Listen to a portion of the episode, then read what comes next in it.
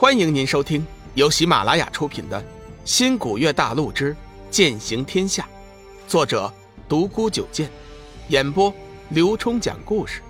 欢迎订阅。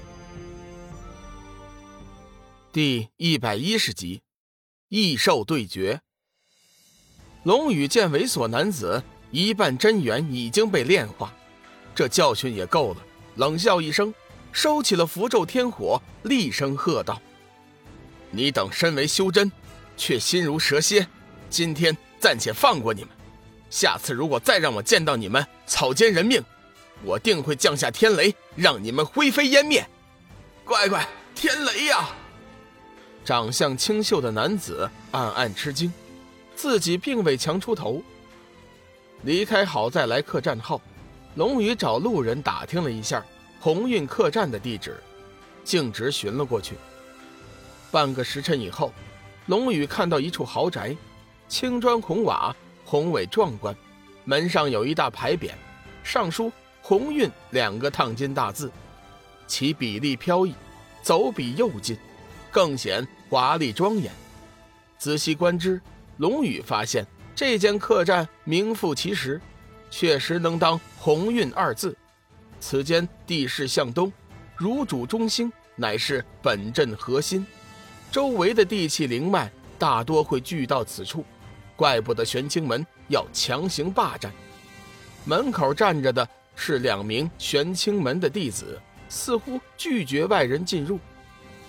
龙宇打算以土遁之法进入，却不想整间客栈早就被玄清门施了禁法。五行遁术一样也无法施展。就在这时，门口突然传来一阵炙热，一直蜷缩在肩头的小家伙突然打起精神，发出市井的鸣叫声。龙宇暗暗心惊，莫非这附近有极为厉害的异兽出现？闲杂人等回避！随着一声厉喝，鸿运客栈走出一群人来，为首之人正是一男子。二十岁左右的样子，此人额角宽广，剑眉斜飞，身着一件鎏金丝长袍，腰间挂着一块青色的玉石，隐隐有光辉流转。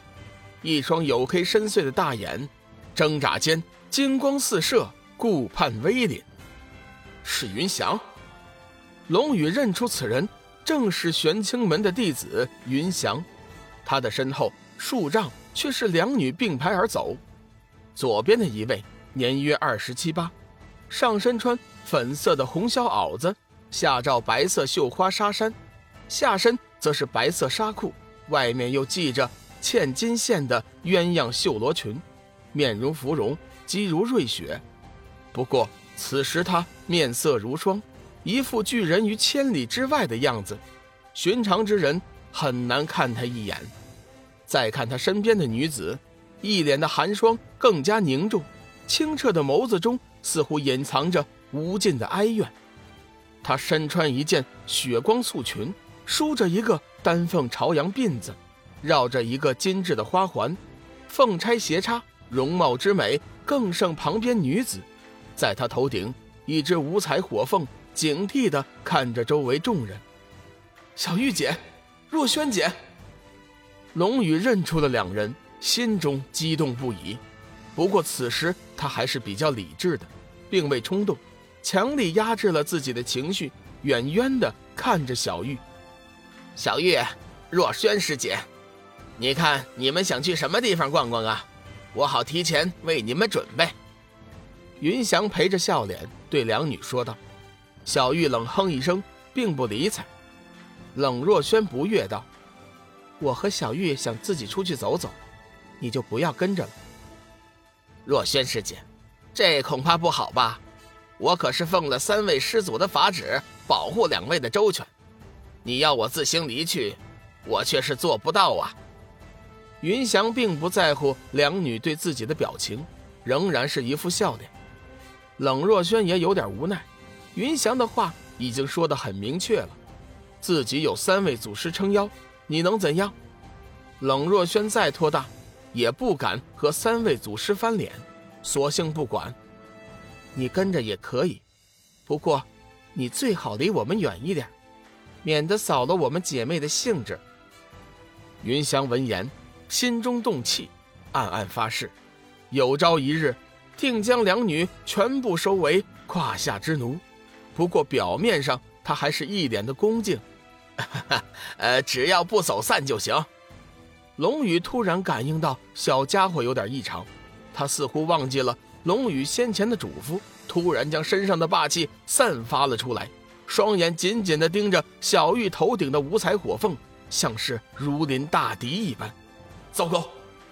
龙宇暗暗心惊，小家伙怕是要给自己惹麻烦了。与此同时，小玉那边也感应到了五彩火凤的躁动。五彩火凤是小玉亲手孵化出来的，几个月的时间已经是心意相通。他顺便明白了火凤的意思，眸子一扫，朝着龙宇看了过来，打量了几眼龙宇本人，最终将目光落在了他肩上的红色小鸟身上。小玉，出什么事儿了？冷若轩也发现了异常。火凤似乎遇到了对手，如今这玄清门上下。能让小玉说话的，也就是冷若轩和天月上人了。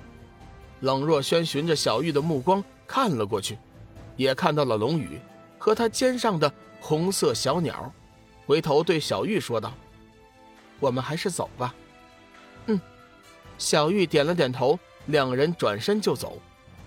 龙宇暗自松了一口气，先前两女看过来的时候，他生怕自己身份露馅，被两女认出。现在看来，黄极真君的易容术确实是天下第一，两女压根儿就没有一点怀疑。之所以看自己，还是因为小家伙的原因。谁知麻烦并没有结束，小家伙突然展翅飞起，朝着五彩火凤飞了过去。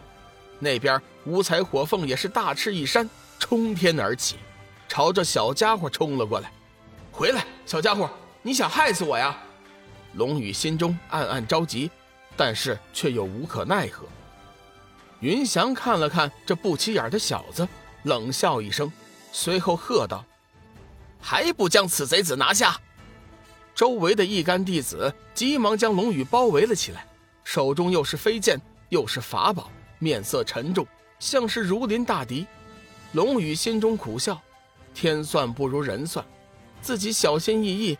没想到却被这小家伙惹来了麻烦，他哪里知道，小家伙乃是离恨神鸟，同五彩火凤一样，皆为洪荒异种。此时相遇，野性爆发，自然要争斗一番。小玉的五彩火凤是什么来历，他是清楚的，一等一的洪荒异种，这小鸟能和五彩火凤争斗，必然不是凡品，估计多半也是洪荒异种。如果自己将它弄到手，岂不是更加接近小玉？